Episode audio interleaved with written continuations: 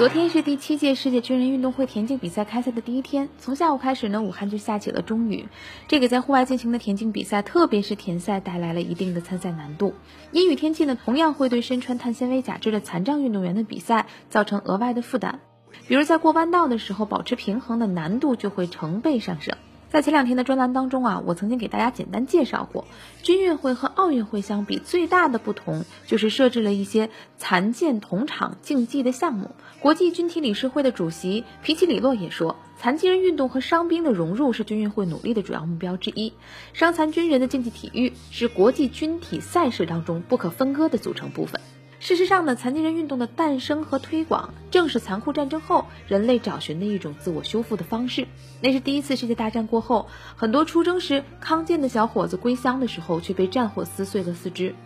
当时在欧洲出现了不少伤残士兵康复的活动小组，因战争而致残的人们通过适当的体育活动获得康复，重新参与社会生活。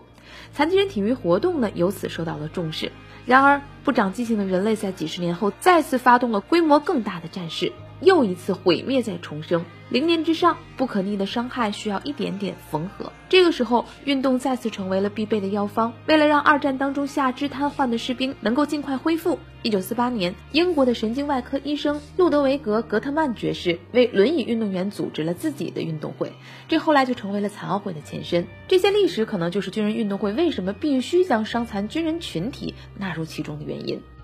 在昨天我所采访的田径赛事当中呢，伤残军人们就展开了多个级别百米、四百米的较量。获得男子一百米 IT 四级第一名的荷兰选手福曼汀跟我说，这届军运会向世界展示了各国军人和平相聚的场景。不论是身体有缺陷的，还是身体健康的，大家都可以抛开彼此的不同，在运动当中传递友谊。军人的责任和对生活抱有的希望是这位老兵想给现场观众传递的。多年来呢，每当我们看残疾人体育运动的时候，总会使用大量的“感动落泪真不容易啊”这样的形容。但我想，没有人会为了感动别人而生活。在现场观看残疾人体育赛事，给我更多的思考是：我们面对限制时突围的方式。就像人类不能飞，于是我们发明了飞机，甚至宇宙飞船，就是要突破地心引力。又比如地理阻隔，让部落和部落、种族和种族之间语言不通，但人类一直在尝试学习对方的文明和语言，去突破狭隘。这么看来，突破障碍是所有人都要面临的永恒困境。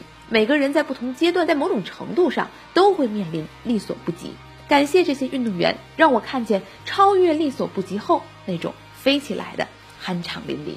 三分钟热度直抵体坛沸点，我是张文，咱们隔天见。